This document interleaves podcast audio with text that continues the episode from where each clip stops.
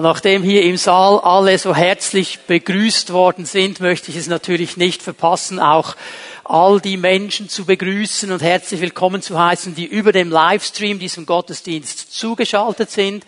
Es ist uns als Gemeinde eine Freude und eine Ehre zu wissen, dass so viele Menschen Sonntag für Sonntag diesen Gottesdienst über das Internet mitverfolgen. Wir begrüßen euch herzlich und wünschen euch Gottes Segen auch für diese Zeit der Predigt. Darf ich euch einladen, Gemeinde, mal einen Applaus für die Livestream-Besucher zu geben?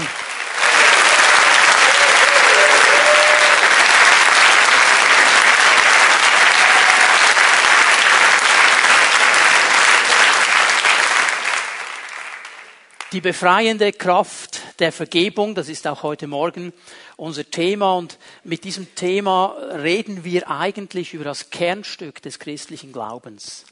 Wir reden über das, was das Evangelium von Jesus Christus so einzigartig macht und so genial macht. Ich meine, in allen anderen Religionen wird diese Schuldfrage im letzten nicht gelöst. Es gibt zwar irgendwelche Ansätze, ich meine, es gibt eine Religion, die sagt, okay, was du in diesem Leben machst und falsch machst, wo du dir Schuld auflädst, dann kommst du dann einfach noch einmal auf die Welt und musst das dann abtragen. Man nennt das Karma. Und irgendwann nach weiß ich wie vielen Durchläufen, wenn du Glück hast und es geschafft hast, dein Karma auf Null zu bringen, dann kannst du vielleicht mal ins Nirvana eingehen. Oder Religionen, die sagen, ja, mit dieser Schuldfrage ist so eine Sache, man muss dann gewisse Dinge machen, man muss äh, gewisse Dinge leisten, man muss Opfer darbringen und wenn man alles richtig und perfekt macht und ganz viel Glück hat, kommt man dann vielleicht am Ende des Lebens an, wenn man gestorben ist. Vielleicht, aber sicher sein kann man ja nicht. Aber bin ich so froh um das Evangelium von Jesus Christus, dass diese Sache mit der Schuld und der Vergebung ein für alle Mal geklärt hat. Ich meine, Gott beginnt schon im Alten Testament klar zu machen, dass er ein vergebender Gott ist, dass er ein Gott ist, der Gnade gibt. Und durch die ganze Bibel hindurch nimmt diese Offenbarung mehr und mehr zu. Und der Hauptpunkt ist dann dieses Kreuz von Jesus Christus. Jesus, der zu seinen Jüngern sagt, bevor er ans Kreuz geschlagen wird, wir feiern miteinander ein Passafest. Ihr kennt das sehr gut. Wir feiern die Befreiung Gottes aus Ägypten. Aber dieses Passafest ist ein ganz spezielles, weil an diesem Passafest ich euch eine Erweiterung geben möchte. Denn wir nehmen jetzt diesen Kelch und dieser Kelch ist der Kelch in meinem Blut, das ich für euch vergießen werde. Und es ist ein neuer Bund, den ich mit euch schließe. Ein Bund, der die Sünde nicht nur zudeckt, sondern Sünde wegnimmt.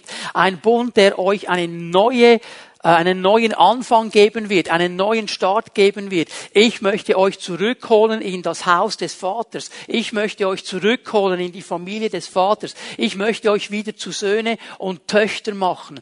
Und Jesus macht hier einen so gewaltigen Unterschied zu allem anderen. Und er sagt, und jeder, der das glaubt, der darf das erleben und er darf es aufnehmen für sich. Es ist interessant, dass es ja dieses wichtige, bekannte Gleichnis gibt in Lukas 15. Da kannst du übrigens deine Bibel aufschlagen, wir werden auch da heute Morgen starten. Und man nennt das so landläufig das Gleichnis des verlorenen Sohnes. Ich habe vor dem Gottesdienst noch mit einem Bruder gesprochen und er hat gesagt, das ist eigentlich kein guter Titel, das Gleichnis des verlorenen Sohnes. Eigentlich geht es ja um die Liebe des Vaters. Und da hat er an und für sich recht, das wäre viel ein besserer Titel. Darum geht es nämlich in diesem Gleichnis Gleichnis, dass Jesus uns dieses Bild schenkt, um die Liebe Gottes uns aufzuzeigen. Und wir sehen in diesem Gleichnis, wir haben ja hineingeschaut miteinander, wie dieser Vater gewartet hat. Er hat Tag aus, Tag ein gewartet, bis zu dem Moment, wo der Sohn zurückkommt bis er ihn von Weitem sieht. Und in dem Moment, wo er ihn sieht, rennt er auf ihn zu, nimmt ihn in seine Arme und vergibt ihm ohne Wenn und Aber alles, was falsch gelaufen ist, alles, was der Sohn falsch gemacht hat, das ist keine Diskussion mehr. Er vergibt ihn ohne Wenn und Aber. Sagt, die Vergangenheit, über die reden wir nicht mehr. Das wird auf die Seite getan. Und er nimmt ihn völlig wieder auf in die Familie. Er macht diesen verlorenen Sohn eben wieder zu einem gefundenen Sohn, der ein Sohn ist im vollen Sinn des Wortes. Und in dieser ganzen Sache drin ist ja Vers 22, der wichtige Vers, Vers, den wir auch heute Morgen uns anschauen. dass der Vater nämlich einen Befehl gibt an seine Knechte, die da herumstehen und sehen, wie er diesen Sohn in die Arme nimmt. Und er gibt ihnen den Auftrag und sagt, Leute, drei Dinge müsst ihr bringen. Bringt das Feiergewand, bringt das Kleid, das schönste Kleid, mein Kleid, und zieht es meinem Sohn an. Und dann holt den Ring und steckt ihm den Ring an die Finger und dann holt Sandalen für seine Füße. Drei Gegenstände werden hier erwähnt und diese Gegenstände haben eine symbolische Bedeutung. Sie haben alle drei zu tun mit dieser Sohnschaft. Sie haben zu tun mit dieser Stellung, die dieser Sohn wieder zurückbekommt. Und darum müssen wir da hineinschauen. Denn ich merke immer wieder, wenn ich mit Christen spreche, dass sie sagen, ja, ich glaube schon, dass Gott mir vergeben hat er ist ja gnädig, aber hat er das wirklich alles vergessen? Und ist es wirklich jetzt vorbei? Und ich meine, mit meiner Vergangenheit, mit meiner Geschichte, kann ich jetzt wirklich sagen, ich bin ein Sohn und da wird niemand mehr darüber sprechen. Das ist wirklich vorbei und es ist wirklich so. Ja. Das ist die Kraft der Vergebung. Dass er nicht nur Sünde wegnimmt, sondern die Vergangenheit wirklich hinter sich wirft. Es alles im tiefsten Meer versenkt und nicht mehr darüber diskutiert. Die Dinge nicht mehr hervorholt. Nicht mehr ab und zu dann so ein Nadelstich kommt mit einem kleinen Vorwurf, sondern Gott wirklich vergibt. Und wir haben das gesehen vor zwei Wochen, dass dieses Gewand eigentlich eben zu tun hat mit dieser Stellung, mit dieser Wiederherstellung dieser ganzen Position. Und heute werden wir mit miteinander das kleinste dieser drei Elemente uns anschauen, den Ring, der an den Finger gesteckt wird. Und das ist zwar das Kleinste da drin, aber es gibt so viel dazu zu sagen, zu diesem kleinen Ring. Und ich bete, ich habe gebetet in der Vorbereitung und ich bete weiter, dass der Herr uns wirklich hilft zu verstehen, was dieser Ring bedeutet. Dieser kleine Ring, der Vater seinen Knechten sagt, holt diesen Ring. Was bedeutet dieser Ring? An was haben wir hier zu denken? Dieser Ring steht im Zusammenhang mit Autorität. Es ist der Familienring. Es ist der Ring, der das Siegel der Familie trägt. Es ist wie ein Wappenring.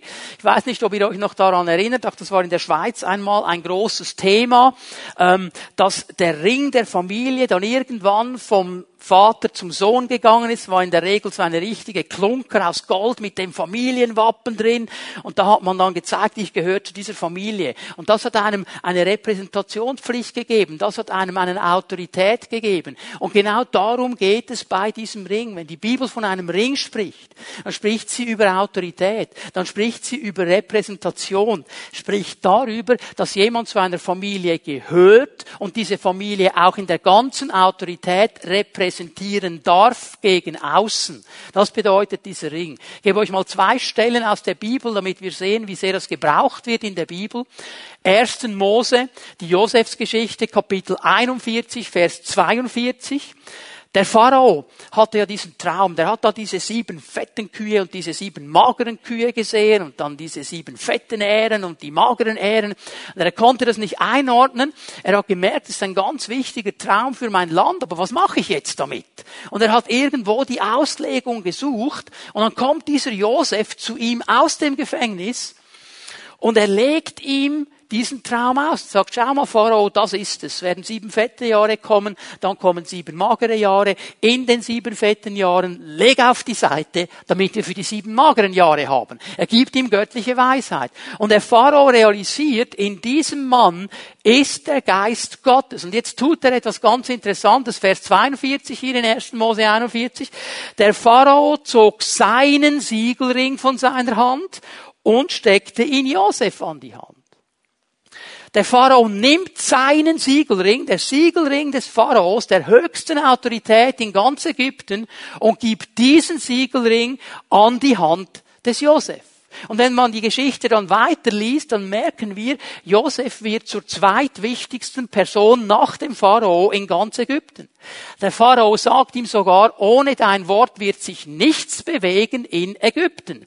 Also hier hat Josef, dieser Sklave, aus dem Gefängnis eine absolute Autorität bekommen. Und er konnte im Namen dieses Pharaos nachher Dinge tun. Es war ja dann sein Auftrag, diese Kornspeicher aufzubauen und dazu zu schauen, dass das alles läuft. Und überall da, wo Josef hinging mit diesem Siegelring, wusste jeder, er kommt unter der Autorität des Pharaos. Und wenn wir nicht machen, was er sagt, legen wir uns mit dem Pharao an. So ein Siegelring bedeutet Autorität. Es bedeutet etwas zu repräsentieren. Ihr könnt das Buch Esther aufschlagen. Da lesen wir eine ähnliche Geschichte. Esther 8, Vers 2. Und der König streifte seinen Siegelring ab, den er Haman hatte abnehmen lassen, und gab ihn Mordechai. Hier geht es um genau dieselbe Sache. Mordechai hat sich erwiesen als ein treuer Verwalter, als eine Person, der man vertrauen kann. Der König hat zuerst das Gefühl gehabt, Haman ist diese Person. Darum hat er ihn zum Zweiten in seinem Reich gemacht. Er hat ihm den Siegelring gegeben als er gemerkt hat, Haman ist keine vertrauenswürdige Person, hat er ihm den Siegelring wieder abgenommen, wieder selber angezogen und jetzt gibt er ihm Mordechai. Und genau dasselbe, was ich gesagt habe über Josef, ist auch bei Mordechai so. Er hatte jetzt den Siegelring des Königs. Er war unter der Autorität des Königs und konnte im Namen des Königs Dinge tun. So dieser Ring, dieser Familienring, dieser Siegelring bedeutet die Autorität, es bedeutet, ich gehöre zu dieser Familie und ich kann diese Familie repräsentieren. Ich habe die ganze Autorität, diese Familie zu repräsentieren. Und wenn wir jetzt noch einmal zu diesem Bild in diesem Gleichnis zurückgehen, ich möchte, dass wir das wirklich verstehen, um was es hier eigentlich geht, dann müssen wir Folgendes noch einmal bemerken. Dieser Sohn, er hat das Erbe bekommen. Er ging zu seinem Vater und das war unerhört. Er hat eigentlich gesagt, Vater, du bist für mich gestorben, gib mir das Erbe, gib es mir jetzt. Und der Vater gibt es ihm. Er hat alles, was ihm zusteht, bekommen. Alles, was er rechtmäßig bekommen sollte, er hat es schon bekommen. Und dann wissen wir aus der Geschichte, dass er nicht gut umging mit seinem Erbe. Er war nicht treu. Er hat das ganze Erbe verprasst. Er war nicht vorsichtig, er ist nicht gut umgegangen damit, er war absolut ein schlechter Verwalter seines Erbes. Und jetzt kommt er zurück. Und der Vater nimmt ihn völlig wieder auf in seine Familie. Nur schon das ist ja eine gewaltige Sache. Nur schon, dass er ihn in den Arm nimmt. Nur schon, dass er nicht sagt, du hör mal, also bevor du dann deine Schulden gezahlt hast, reden wir nicht mehr miteinander, sondern ihn in den Arm nimmt. Ohne Wenn und Aber. Nicht mal sagt, du hättest es also schon ein bisschen besser machen können. Ich habe dir ein paar andere Dinge beigebracht. Kein Vorwurf, nichts. Und dann das Gewand und der Ring. Und ich kann mir vorstellen, dass diese Diener sich mal in den Ohren gekratzt haben. Was? Der Ring? Okay, Kleid können wir nachvollziehen. Er sieht ja wirklich schweinisch aus, kam ja von den Schweinen. Aber der Ring? Der Ring? Wisst ihr, was dieser Ring bedeutet hat? Dieser Ring hat bedeutet völliger Zugang zum ganzen Familienbesitz. Uneingeschränkter Zugriff auf alles, was die Familie besitzt. Das ist wie wenn du deinem Sohn all deine Kontoangaben mitsamt Passwörtern gibst und sagst, du kannst damit machen, was du willst. Ich werde nicht nachschauen, gehört alles dir rein natürlich, menschlich gesehen sagen, das ist der völlige Blödsinn. Der hat ja bewiesen, dass er nicht mit Besitz umgehen kann. Der hat ja bewiesen, sobald er was in der Hand hat, verprasst er alles und lebt nur noch für das Heute. Die Leute drumherum, die haben gedacht, jetzt ist der durchgedreht. Hat er irgendwie, ist der Vater dement? Hat er vergessen, was der Sohn gemacht hat? Und er gibt ihm den völligen Zugang, obwohl er das nie und nie verdient hätte, für unsere Augen völlig unvernünftig, für unser Denken völlig unvernünftig. Aber ich möchte das hier noch einmal klar machen. Darum geht es mir mit diesen Botschaften ganz, ganz stark. Vergebung und Wiederherstellung bedeutet die vollständige Annahme ohne Wenn und Aber. Ohne Vorwürfe ohne Rückblicke auf die Vergangenheit. Es bedeutet, du bist in Jesus eine neue Schöpfung. Es bedeutet, ich will nicht mehr an das denken, was du getan hast. Ich meine, wir wissen, Gott ist allwissend. Er könnte sich in jedem Moment, an jede Sekunde erinnern, aber er will nicht. Und er tut es bewusst nicht, weil er sagt, es gibt einen neuen Anfang. Der Sohn bleibt der Sohn gerade so, als wäre nie etwas geschehen. Und das sagt er nicht nur diesem Sohn, das sagt er dir und mir wenn du zu Jesus gehörst. Wenn du dein Herz geöffnet hast für ihn. Er sagt dir, die Vergangenheit ist vergessen, ich habe vergeben, ich nehme dich auf in meine Familie, du bist mein Sohn, du bist meine Tochter, du bekommst dieses Kleid und du bekommst diesen Ring. Du bist mein Repräsentant. Du darfst unter meiner Autorität gehen. Ich möchte bei dieser Aussage einfach einen Moment bleiben, weil es mir so wichtig ist und auf dem Herzen brennt. Es gibt so viele Menschen, die schauen auf ihr Leben und sagen, wenn ich noch einmal anfangen könnte, wenn ich gewisse Dinge anders machen könnte, wenn ich nicht das Handicap meiner Vergangenheit habe. Ich sage dir, bei Gott hast du dieses Handicap nicht.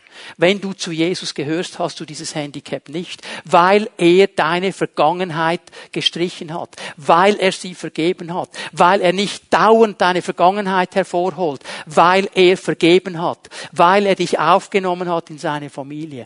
Ich weiß nicht, wie du dich siehst. Ob du dauernd in deine Vergangenheit hineinschaust, dauernd an Dinge denkst, an Peinlichkeiten, an Situationen, die du getan hast, die an dir getan worden sind. Ich weiß nicht, wie andere dich sehen. Wisst ihr, das macht mir wirklich manchmal, verursacht es einen Schmerz in meinem Herzen, auch als Gemeindeleiter, wie wir Christen manchmal unbarmherzig miteinander sind. Gott vergisst die ganze Vergangenheit, aber seine Gemeinde vergisst nicht. Ja, der, den kenne ich ja schon lange, der war schon in der Yugi so. Das ist normal, bei dem ist das normal. Und wir geben den Menschen oft keinen Kredit. Wir geben ihnen keinen Raum, weil wir dauernd an der Vergangenheit hängen, weil wir dauernd an irgendwelchen schlechten Dingen hängen. Gott hat gesagt, ich vergebe, ich vergesse, ich will das nicht mehr. Es gibt eine neue Möglichkeit, es gibt eine neue Chance. Und manchmal glaube ich, dass wir mit dieser Haltung Menschen wieder herunterziehen, auch herunterziehen in Ebenen, wo sie eigentlich nicht mehr hingehörten. Ich habe Menschen erlebt, die haben einen neuen Start gemacht, die haben vollkommen aufgeräumt, die haben gesagt, das war nicht gut, was ich bis jetzt geleistet habe, ich werde mit Jesus leben, ich werde klar leben und dann siehst du Veränderung. Hat mich so gefreut über einen jungen Mann. Den hast du immer zuerst gehört, bevor du ihn gesehen hast. Der musste dauernd irgendwas sagen, wusste alles besser und so weiter, war wirklich eine Nervensäge. Und dann kommt er an einen Punkt, wo Gott ihm begegnet und ihn noch einmal so richtig zerbricht. Und er geht an eine Jüngerschaftsschule und er kommt zurück, völlig verändert. Völlig verändert. Der war in einer Gruppe, hat kein Wort gesagt. Hat einfach zugehört. Völlig verändert. Ich habe mich so gefreut. Und dann höre ich die Stimmen in der Jugend. Ja, ja. Wart mal einen Moment. Wir kennen ihn ja. Jetzt nimmt er sich zusammen, aber wart nur mal zwei, drei Monate. Wart nur mal. So diese selbsterfüllende Prophetie. Niemand hat geglaubt, dass hier wirklich etwas Neues geschieht. Und wisst ihr was? Ein halbes Jahr später war er wieder ganz der Alte. Das hat mir wehgetan. Wieso haben wir nicht ermutigt? Wieso holen wir immer die Vergangenheit? Wieso sagen wir nicht, hey, es gibt Veränderung in Jesus? Ich weiß nicht, was du siehst, wenn du auf dein Leben schaust. Ich weiß nicht, was andere sehen, wenn sie auf dein Leben schauen. Aber ich weiß, was Gott sieht. Er sieht dich in einem Gewand. In seinem Gewand. Er sieht nicht mehr die Sünde der Vergangenheit. Er sieht nicht mehr die Wunden der Vergangenheit. Er sieht nicht mehr die Schmerzen der Vergangenheit. Er sieht sein Gewand, das dich umgibt. Das sieht er. Und weißt du, was er noch sieht? Den Ring. Den sieht er auch. Und wir müssen anfangen, das zu sehen, was Gott sieht. Wir müssen anfangen, das zu glauben, was Gott sagt über uns. Wir müssen darin leben, was Gott über uns ausspricht. Indem der Vater dem Sohn den Ring übergibt, macht er ihn zu seinem Repräsentanten. Er macht ihn eigentlich zu einem Mitarbeiter. Er sagt, du gehörst ins Familienbusiness, du gehörst ins Familiengeschäft. Da, wo du hingehst, da sollst du meinen Namen repräsentieren. Da, wo du hingehst, sollst du in meiner Autorität gehen. Da, wo du hingehst, da sollst du meinen Namen groß machen. Dieser Ring bedeutet Repräsentation.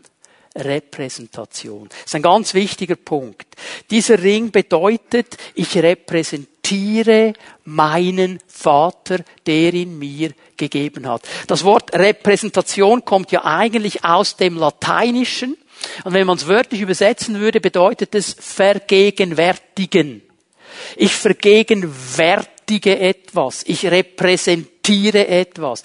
Also mit anderen Worten, wenn ich als Repräsentant meines Vaters irgendwo hingehe, dann mache ich seine Gegenwart groß an dem Ort, wo er nicht ist, aber ich als sein Repräsentant, ich vergegenwärtige ihn. Das ist genau das, was Jesus getan hat. Er sagt, ich mache nichts aus mir selber. Ich mache das, was der Vater mir zeigt. Ich rede nicht aus mir. Ich rede, was er mir sagt. Mit anderen Worten, überall wo ich hinkomme, vergegenwärtige ich den Vater. Ich mache ihn groß. Ich mache seinen Namen groß. Ich repräsentiere ihn. Ich will, dass er erkannt wird. Das bedeutet dieser Ring, dass er uns aufgenommen hat in seine Familie und dass wir, wo wir immer hingehen, seinen Namen repräsentieren. Dass wir diesen Ring haben, die Autorität, seinen Namen groß zu machen. Dass wir zum Familienbusiness gehören. Hast du gewusst, dass du eine Anstellung hast bei einer renommierten, universal tätigen Firma? Hast du eine Anstellung? Die Firma heißt Allmächtiger und Familie. Allmächtiger und Familie. Er ist der Gründer und der Familienchef, der CEO. Und du bist die Familie, die mitarbeitet und repräsentiert.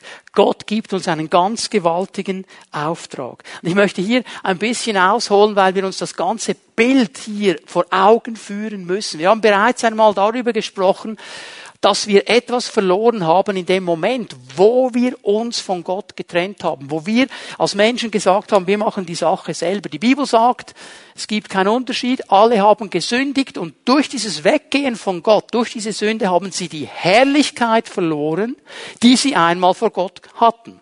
Wir hatten eine Herrlichkeit vor Gott. Und der Herr hat ein Anliegen und ein großes Thema, du kannst es nachlesen und aufschlagen, Hebräer 2, Vers 10. Hebräer 2, Vers 10. Was ist sein großes Anliegen? Gott hat ja alles nicht, in Gott hat ja alles nicht nur seinen Ursprung, sondern auch sein Ziel.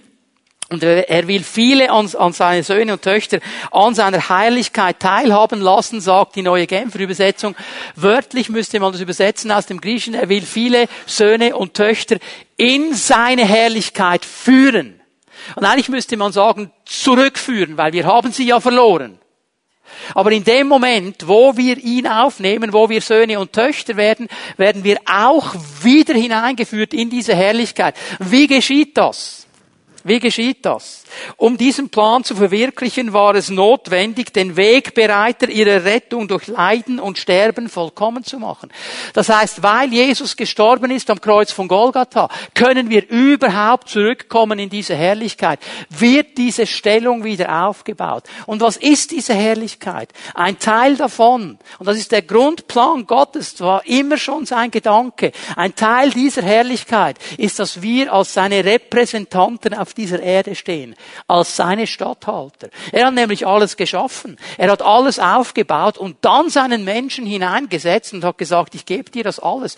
Du sollst jetzt Verantwortung übernehmen. Du bist mein Repräsentant. Ich gebe alles, was ich geschaffen habe, in deine Autorität. Jetzt bebaue diesen Garten. Schaue zu den Tieren. Schaue zu den Pflanzen. Mach etwas Gutes daraus. Du hast Verantwortung. Du bist mein Repräsentant. So wie du die Tiere nennst, werde ich sie auch nennen. Autorität. Das haben wir verloren. Und hier möchte uns der Herr wieder zurücknehmen. In sein Familiengeschäft. Allmächtiger und Familie. Und wir haben immer noch denselben Auftrag. Auf dieser ganzen Erde seine Gedanken, seine gute Herrschaft, seine Autorität, seine Gnade, seine Vergebung, seine Liebe groß zu machen. Menschen zu erklären, es gibt einen Gott, der dich liebt, der dich zurückholt, der deinem Leben wieder Sinn gibt, der dir eine neue Hoffnung und ein neues Leben schenken möchte. Das ist der Grundauftrag dieses Familiengeschäftes, Allmächtiger und Familie. Und du und ich, wir sind Mitarbeiter. Du und ich, wir sind damit hineingenommen. Diese Autorität, die wir haben, als Repräsentanten Gottes zu stehen. Wichtig ist, dass wir eines verstehen. Ein Repräsentant hat nicht die letzte Autorität. Die letzte Autorität bleibt immer beim CEO, bei Gott selber, beim Allmächtigen. Aber er repräsentiert die Autorität, die ihn sendet. Das heißt, er kann Dinge tun und er hat Autorität, Dinge zu tun. Ich möchte mit euch kurz hineinschauen in ein bekanntes Gleichnis. Viele von uns werden das kennen, das Gleichnis der Talente. Du kannst mal Lukas 19 aufschlagen. Dasselbe Gleichnis steht in Matthäus 25 noch einmal. Jesus bringt es zweimal. Und dieses Gleichnis geht genau in diese Richtung. Wir lesen hier nämlich von einem König. Von einem König, der zu seinen Leuten gesagt hat, Leute, ich gehe zurück in mein Land und irgendwann komme ich zurück. Irgendwann komme ich wieder. Jesus, der zum Vater geht und sagt, irgendwann komme ich dann wieder. In der Zwischenzeit gebe ich euch Talente.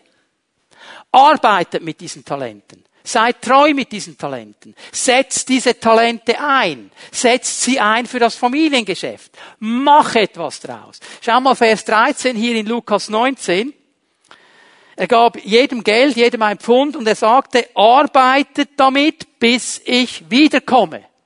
Unterstreicht das in deiner Bibel. Arbeite damit, bis ich wiederkomme. Also als Repräsentanten, als Menschen mit diesem Ring, mit dieser Autorität haben wir einen Auftrag. Mit dem, was Gott uns anvertraut hat, zu arbeiten, bis er wiederkommt. Jetzt ist es interessant, wenn wir dieses Gleichnis mal genau anschauen, und wir müssen es eben in beiden Evangelien uns anschauen, um das ganze Bild zu bekommen, dann merken wir mal, Gott ist es, der diese Talente gibt. Er gibt diese Talente. Er ist die letzte Autorität. Er teilt die Talente zu. Er gibt sie. Er und niemand anders. Wir können sie nicht verdienen. Wir können sie nicht erkämpfen. Wir können sie nicht erbeten. Wir können sie nur geschenkt bekommen. Das sind Geschenke von ihm. Er gibt sie. Und dann fällt mir noch etwas auf. Wird ganz stark betont in Matthäus 25. Nicht jeder bekommt gleich viele Talente. Das ist natürlich in unserer Gesellschaft ein Riesenproblem, nicht? Soziale Gerechtigkeit muss doch jeder gleich viel haben, muss doch jeder gleich behandelt werden. Hallo? Gott behandelt offensichtlich nicht alle gleich. Er gibt einem fünf, einem drei, und einem eins. Und jetzt können wir schreien, Ungerechtigkeit, Ungerechtigkeit. Nein, Weisheit. Weil Gott weiß, dem, den ich fünf gebe, der kann mit fünf umgehen. Der, der eins bekommt, könnte nicht mit fünf umgehen. Er wäre überfordert, wenn er gleich viel hätte wie der andere. Gott überfordert keinen von uns. Er überfordert dich nicht und er überfordert mich nicht. Was wir von ihm bekommen haben, wie viele das es sind, sind genauso viele, wie wir umsetzen können, wie wir damit arbeiten können. Er übervorteilt keinen. Das ist ganz, ganz wichtig. Und dann sagt er Folgendes. Ich möchte, dass ihr mit diesen Talenten, mit diesen Gaben arbeitet. Arbeite mit ihm. Und hör mal, die Frage ist nicht, was habe ich bekommen, wie viel habe ich bekommen. Die Frage ist, was mache ich damit? Die Frage ist nicht, was habe ich bekommen, wie viel habe ich bekommen. Die Frage ist nicht, dass ich jetzt hingehe und vergleiche mit Silas oder mit Nico oder wie ihr alle heißt, was hat der, wieso habe ich das nicht und wieso hat er, ah, ich habe zwei mehr als er. Äh, nicht die Frage. Aber das ist das Hobby vieler Christen. Sie dauernd vergleichen mit den anderen und schauen, was hat der, wieso ich nicht. Und dann werden sie noch sauer mit dem Herrn und ah, ich habe mehr als er und Halleluja. Das ist nicht interessant. Nicht interessant. Es geht nicht um was ich habe, wie viel ich habe. Es geht um das, was ich damit mache.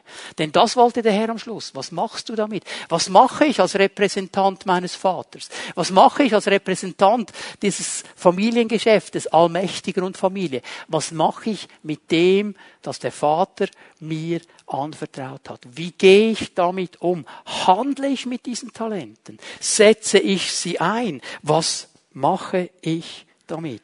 Dieser Diener, der hier angesprochen wird, hat eigentlich die Aufgabe des Verwalters. Er sollte diese Dinge verwalten. Und als Verwalter hatte er sehr viel Autorität. Er ist unter der Autorität seines Hausherrn, aber er hat die volle Autorität seines Hausherrn. Das heißt, er kann in der Autorität des Vaters Dinge tun. Er repräsentiert den Hausherrn. Ist uns das bewusst, dass überall, wo wir hingehen, wo wir sind, dass wir den Vater repräsentieren?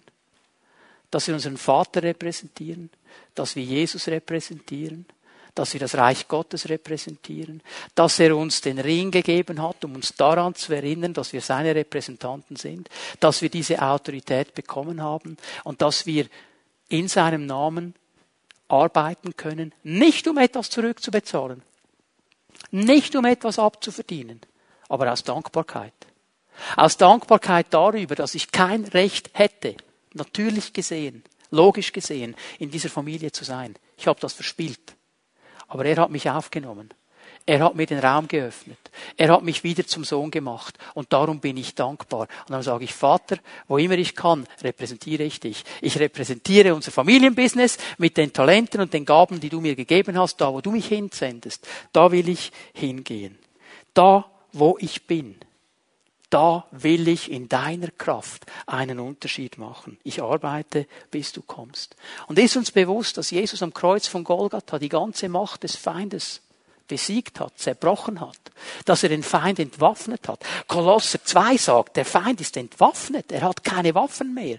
Offenbarung 1, Vers 18 sagt Jesus, ich habe den Schlüssel des Todes und des Totenreiches. Er ist der Chef.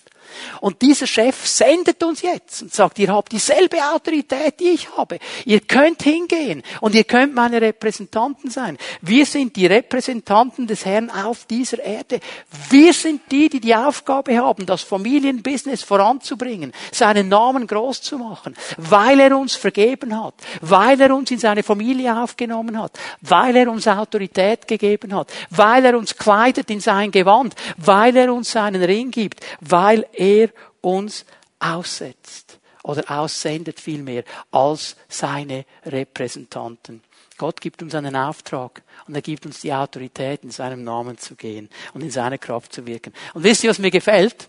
Es ist interessant, dass der Vater nicht sagt, bringt den Nasenring oder den Ohrenring oder den Fußring oder Zehenring oder was immer du noch beringen möchtest. Wo geht der Ring hin? An die Hand. Was hat Jesus uns gesagt? Geht hin und da wo die Kranken sind, legt ihnen die Ohren auf. Hat er nicht gesagt. Also den Fuß lasse ich jetzt, wo er ist, okay? Was hat er gesagt? Die Hand. Und was passiert, wenn ich die Hand ausstrecke? Was sehe ich? Den Ring. Und ich weiß, ich kann niemanden heilen. Ich kann niemanden befreien. Ich kann niemanden freisetzen. Ich kann niemanden reinmachen. Aber der Vater kann. Und meine Aufgabe ist nur in seiner Autorität zu gehen als sein Repräsentant. Und jedes Mal, wenn ich die Hand ausstrecke, sehe ich diesen Ring. Und ich weiß, seine Kraft ist da, weil er hat mich gesandt. Und das baut meinen Glauben auf. Wenn ich Worte spreche, die er mir in seinem Wort schon gibt, dann weiß ich, dass seine Kraft da ist. Warum? Es sind seine Worte. Es sind seine Gedanken. Und die wird er immer abdecken. Und da wird er immer da sein. Diese Aufgabe steht vor uns. Wisst ihr, manchmal haben wir den Eindruck, und hier möchte ich ermutigen heute Morgen, was können wir schon verändern? Wir denken, wow, es gibt so viel Not in dieser Welt, es gibt so viel Elend in dieser Welt. Wir schauen uns die Tagesschau an. Wir sehen all diese schrecklichen Dinge, die auf der ganzen Welt geschehen, diese Kriege, diese Terroranschläge und so weiter. Und wir denken, Mann, was mache ich denn für einen Unterschied? Ich kleine Nummer hier in der Schweiz. Was kann ich schon für einen Unterschied machen? Und wir geben auf. Oder wir kritisieren, was die anderen besser machen könnten und, und, und, und wir vergessen unseren Auftrag. Weißt du, was der Schlüssel ist? Der Schlüssel ist ganz einfach der, wenn jeder von uns an seinem Ort das macht, zu was er gesendet ist, unter der Autorität Gottes, als Repräsentant des Vaters, dann wird etwas Gewaltiges geschehen. Dann wird etwas Gewaltiges geschehen. Ein Mensch kann einen Unterschied machen. Es gab einen kleinen Jungen, einen Hirtenjungen. Es hat einen Unterschied gemacht, indem er seine Steinschleuder nahm und diesen Goliath gefällt hat. Alle Soldaten hatten Angst. Er hat diesen Unterschied gemacht. Er hat vielleicht gedacht, ja, was, mein Auftrag wäre, Käse und Brot zu den Brüdern zu bringen, aber das geht mir jetzt gegen den Strich. Und die Salbung kam. Eine Frau, stell dir mal vor, der König bekommt Krach mit seiner Königin. Verbannt sie. Jetzt muss er eine neue haben. Ist er ein König?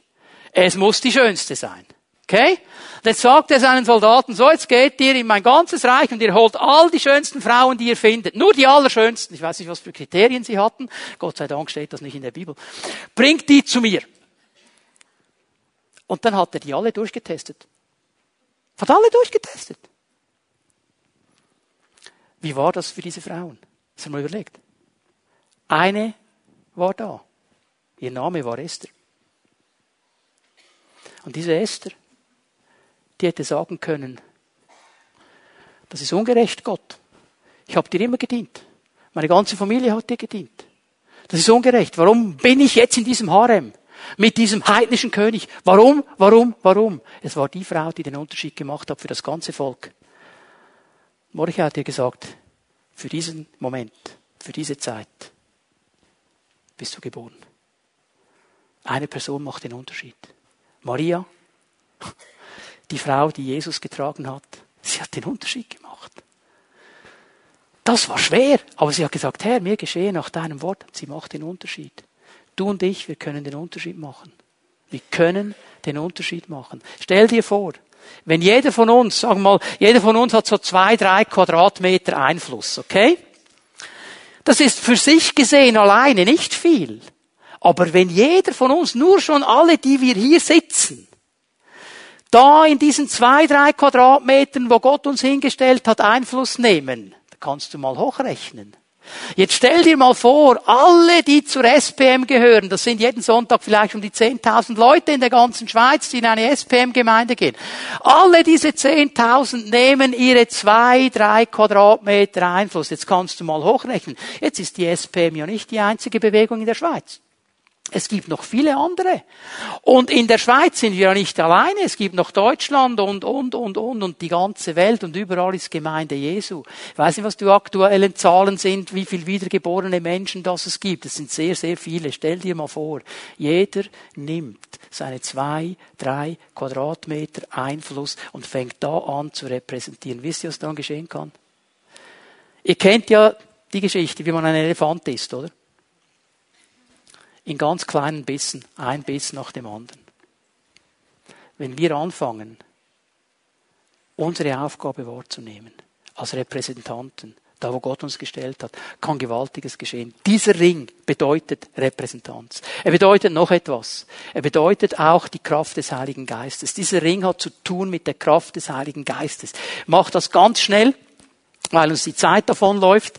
Ähm, Jesus, das wissen wir, war von diesem Heiligen Geist erfüllt, geprägt von diesem Heiligen Geist. Er hat das immer wieder betont, Lukas 4, Vers 18, seine erste Predigt. Der Geist des Herrn ist auf mir, weil er mich gesalbt hat. Ich habe einen Auftrag bekommen.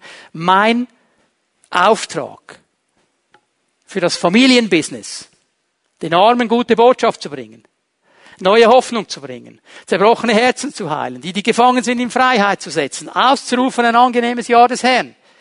Petrus, wenn er vor Cornelius steht, den Dienst Jesu zusammenfasst, in kurzen Worten, Apostelgeschichte 10, Vers 38. Jesus von Nazareth, wie Gott ihn gesalbt hat, mit heiligem Geist und Kraft, der umherging und wohltat allen, die vom Teufel überwältigt waren. Jesus war erfüllt von diesem Heiligen Geist und darum konnte er einen Unterschied machen. Und wisst ihr was? Genau derselbe Heilige Geist hat jeder von uns bekommen. Jeder, der zu Jesus gehört, hat diesen Heiligen Geist. Paulus spricht immer wieder davon und er bringt einen ganz interessanten Zusammenhang. Er spricht nämlich davon, dass der Heilige Geist ein Siegel ist. Ein Siegel. Wisst ihr, was der Ring in der damaligen Zeit auch war? Ein Siegel. Ein Siegelring. Also wer von euch hat Ben Hur gesehen? Den alten, den ganz alten, den guten? Mit Charlton Heston und so. Okay? Und da ging es ja darum, dass dann Charlton Heston, also Ben Hur wurde adoptiert von Quintius Arius und dann wird, wird er Massala herausfordern. Und Massala sitzt da und seine Diener kommen und sagen, du, der Sohn des Konsuls Quintius Arius fordert dich heraus mit einer Wette.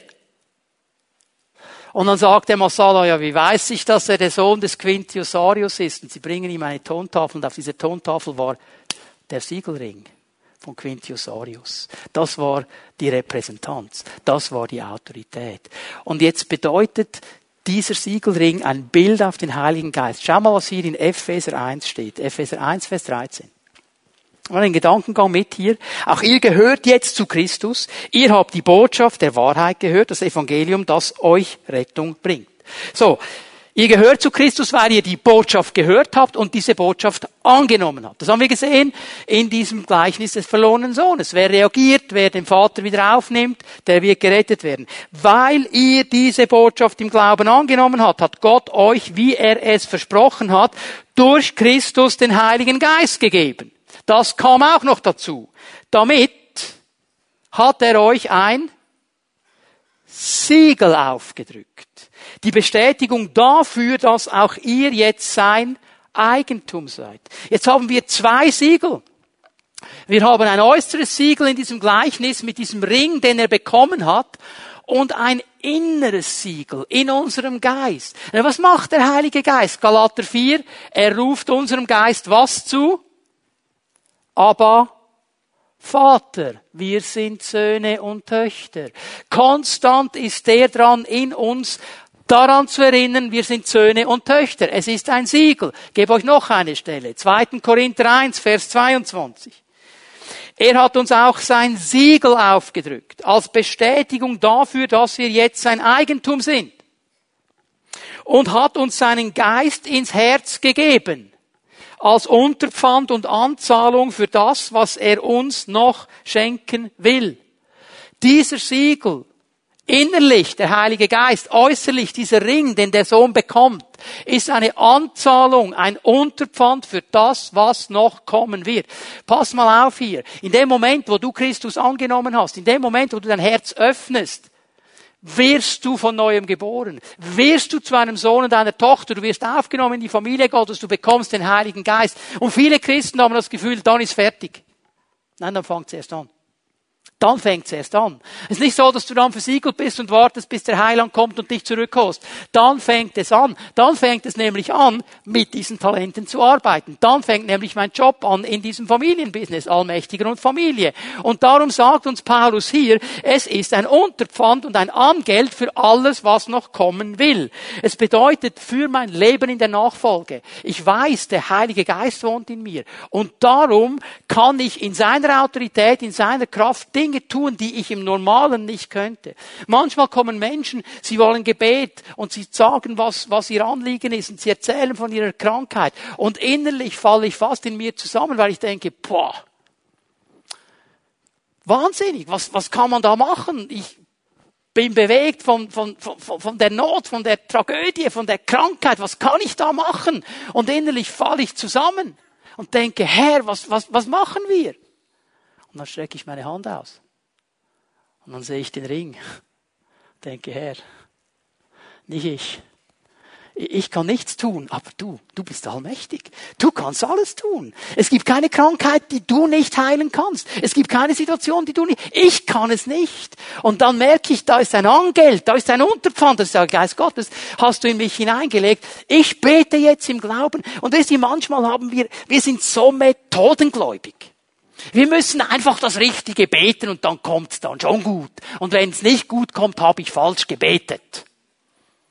Vergiss es. Weißt du, was der Herr sucht? Er sucht Glauben, Vertrauen, kindliches Vertrauen. Er sucht nicht die richtigen Worte. Wenn du kindliches Vertrauen hast und die richtigen Worte, genial. Aber der Schlüssel ist das kindliche Vertrauen. Jemand hat mir erzählt hier mit äh, Zellenleiterin, Zellenleiter. Jemand kommt nach vorne und irgendwie völlig falsches Verständnis. Also ähm, die Person sagt, das ist mein Anliegen und der Zellenleiter hat das völlig falsch verstanden. Und betet etwas völlig anderes. Die Person hatte eine Not in ihrem Leben und der Zellenleiter wusste, die haben auch eine Krankheitsnot bei der Tochter. Jetzt hat der für die Tochter gebetet. Volle Kanne im Glauben für die Tochter gebetet. Und die Person hat gedacht, hallo jetzt, äh, was ist jetzt los? Und wisst ihr, was geschehen ist? Die Person wurde geheilt. Genau das Anliegen, das sie hatte. Gott hat sie geheilt und völlig hergestellt. Warum? Ja, offensichtlich hat der Zellenleiter falsch gebetet. Ja, aber im Herzen hat er dieses Vertrauen. Das Vertrauen nämlich, Herr, du siehst das Anliegen dieser Person, komm jetzt du mit deiner Kraft, ich kann ja eh nichts. Leute, darum geht es.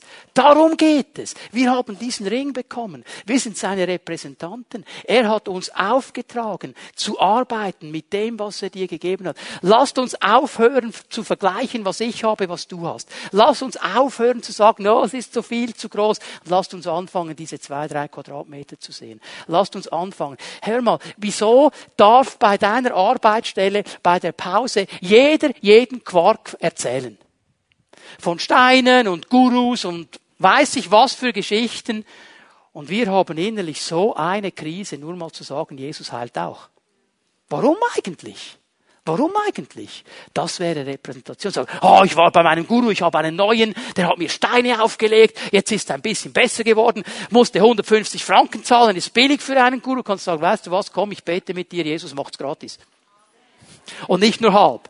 Aber da haben wir manchmal so Angst davor. Und hier dürfen wir widerstehen. Wir dürfen widerstehen. Wir haben das Recht, das zu tun. Wir dürfen widerstehen.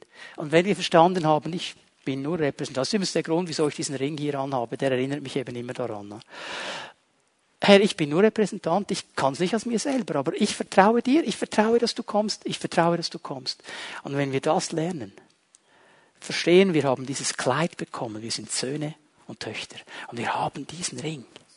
Diesen Ring. Es ist ein Riesensegen, eine Riesenkraft. Es ist auch eine Verantwortung, über die sprechen wir am nächsten Sonntag. Aber heute wollen wir bei diesem Segen stehen bleiben. Du bist ein Repräsentant deines Vaters, deiner Familie. Du bist erfüllt mit dem Heiligen Geist. Du hast Autorität bekommen, da wo du bist, in deinem Einflussbereich, Dinge zu verändern. Das hat er dir geschenkt. Können wir aufstehen miteinander? Bitte, Lobpreiser, komm doch auch noch mal nach vorne. Ich möchte dich einladen, für einen Moment innerlich dich auszurichten auf den Herrn.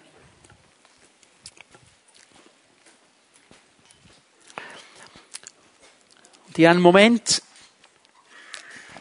diese Wahrheit noch einmal vor Augen zu führen. Du bist, wenn du Jesus angenommen hast, ein Repräsentant des Vaters, deiner Familie. Du bist mit hineingenommen in dieses Familienbusiness, Allmächtiger und Familie. Du hast von ihm das Siegel des Heiligen Geistes bekommen, ein Angeld, ein Unterpfand. Du hast Talente bekommen. Und Jesus sagt, arbeite mit ihnen. Arbeite mit ihnen. Setze sie ein. Da wo du stehst, da wo du bist. Arbeite mit ihnen. Und ich möchte das so machen heute Morgen, dass wir miteinander noch einmal in den Lobpreis gehen, Jesus noch einmal anbeten. Und während wir das tun, lade ich dich ein, wenn du hier bist heute Morgen und du sagst, Herr, ich möchte mich heute Morgen ganz neu öffnen für diesen Heiligen Geist. Ich habe ihn empfangen als Siegel, als Unterpfand, als Angeld. Aber ich wünsche mir, Herr, eine ganz neue Berührung, eine neue Erfüllung. Paulus hat ja gesagt, wir sollen immer wieder erfüllt werden mit dem Heiligen Geist. Ich will Repräsentant sein. Ich will meine Verantwortung wahrnehmen. Ich will meine zwei, drei Quadratmeter in der Kraft deines Geistes ausfüllen. Ich will mich führen lassen von dir. Wenn das dein Anliegen ist, dann lade ich dich ein, während wir den Herrn anbeten, einfach hier nach vorne zu kommen. Dann wollen wir beten, dass der Heilige Geist fällt und dein Leben berührt. Er weiß, was dein Herz bewegt und er möchte begegnen heute Morgen. Jette, bitte leite uns noch einmal in die Anbetung und während wir den Herrn anbeten, wenn du diese Berührung des Heiligen Geistes suchst heute Morgen, dann komm einfach hier nach vorne, stell dich auf, damit wir mit dir beten können.